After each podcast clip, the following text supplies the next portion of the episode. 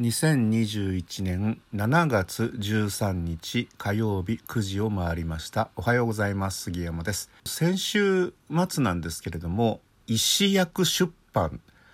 医学のお医者さんの医ですね。それから歯医者さんの歯で薬って書いて医師薬出版さんというところから本が届きまして飛行機新幹線内での医療ハンドブックお客様の中にお医者様はいらっしゃいませんかと聞かれたらという本です。発売は7月の20日なんですけれどもこの中で、私は巻末に5ページぐらい書かせていただいてまして鉄道ライターとしてやってて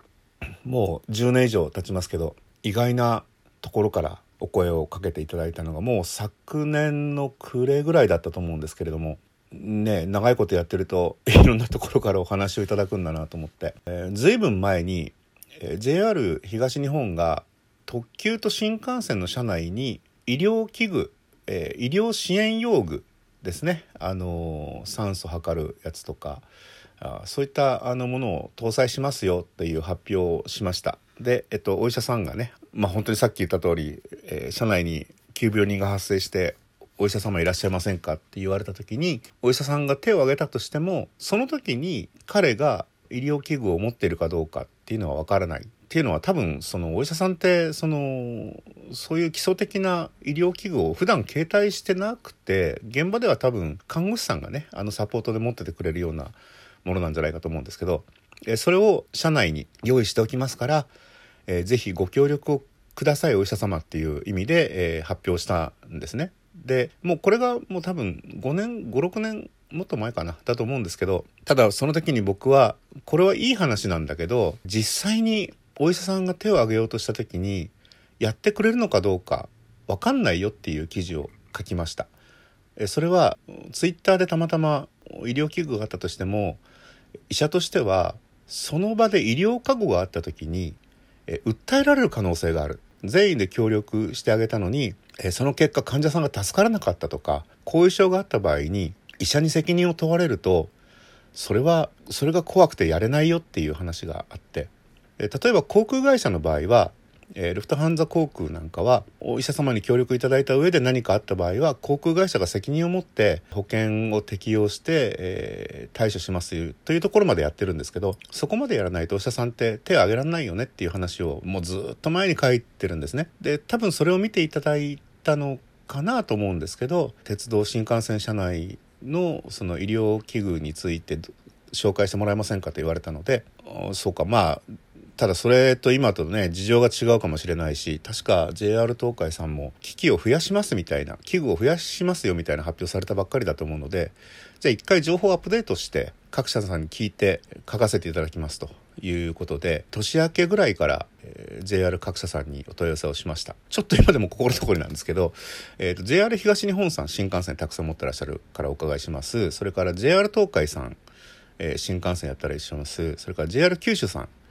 やってらっしゃいます。で、えっと、西日本さんには聞かなかったんですよね。北陸新幹線については JR 東日本と共通だし山陽新幹線については JR 東海で共通だし九州新幹線も直通してますけど九州新幹線がやってらっしゃるし。ということでおそらくそれぞれに準じた内容だろうなと思って、まあ、西日本さんに聞かなくてもいいだろうと思って、えー、進めたんですけど、まあ、それは問題なくなかったと僕は思うんですけど面白かったのがある JR さんで、まあ、記事の確認を資料の写真のご提供と記事の確認をお願いしたんですけれども、えー、ある会社さんでは普段記事に関して鉄道に関する記事に関してはえー、チェックはしませんと。まあ、あのタイプ広告は別だと思うんですけどそういう媒体者さんからの記事の確認の要請にはお答えしてないんですと。えー、間違った情報が載ったとしてもそれは媒体者さんの責任で、えー、対処してください。うちは知りませんっていうようなあの方針でやってらっしゃるそうなんですけど、えーまあ、今回この本に関しては、まあ、医療ということで人命にも関わってしまうことなので、えー、念のためでは確認をさせていただきますというふうにお受けいただいたんですけど面白いですね。あの大きい会社でその細かいところまでチェックを入れて訂正しろって言ってくる会社も、まあ、鉄道に限らずあるかと思うんですけど、まあ、それを確かにやってしまうとねあのチェックを入れた側に責任が発生してしまうのですごく管理が大変だと思うんですよ。なのでその会社さんは、えー、うちは普段はあえてチェックはしませんという方針だっていうのがちょっと面白い方針だなと思って。まあ、いい機会にあの面白い、えー、経験をしたなというふうに思ってます。この本自体もねお話をいただいてから昨年の末にお話をいただいてから7月に出るので半年間かけて、えー、作ってらっしゃって僕僕もうっかり締め切りを言われ忘れちゃうぐらいの長いスパンでしたね。なんか何ヶ月後かの締め切りでしかも構成が出るのは何ヶ月後で1ヶ月後かな？なんかそんなので珍しく完璧に締め切りを守れた。ひどいひどい。そういうあのお仕事でありました。鉄道ファンの皆さんがねあのお読みになることはないしお医者さんにはぜひあの読んでいただきたいのとあと鉄道のね現場の方でやっぱりあのお医者さんとやり取りされる方はお読みいただいた方がいいと思うんですけど僕は見本誌掲載誌でいただいたのでちょっと読んでますけど普通に医療知識も結構いっぱいあってあの異分野の本で面白いなと思いました。あえっと医療関係で言うといよいよ私のところにも COVID-19 のワクチン接種の接種券というのが行政から届きまして2週間ぐらい前に届いたんですけど予約をしまして基礎疾患がある人はもうすぐ予約できますよということで実は今日1回目、えー、午後打ってきて2回目が8月3日になります。でその8月3日の2回目打った日の夜にオンラインイベント幻冬者さんの方で参加しますけどえー、さて2回目を打った私は無事に参加できる出席できるんでしょうかって お前がやるんだろうっていう話なんですけどね、まあ、それはともかくワクチンの接種をしてきます。基礎疾患っていうのは僕の場合はあのこの間もちょっと話しましたけど、まあ、腸炎慢性腸炎があるので、えー、割とその免疫をね下げる薬を飲んでいるのと、えー、あとは、えー、肥満 肥満 BMI30 以上の人は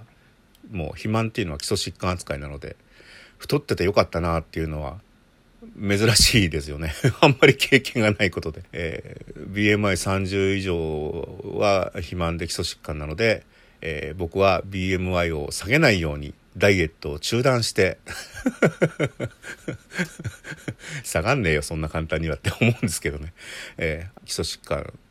肥満扱いで優先的にワクチンをすいませんいただいてまいります。そんな感じで、え今週どうしよう締め切りいっぱいあるけどワクチンのせいにしてサボっちゃおう。あ嘘嘘嘘嘘嘘嘘。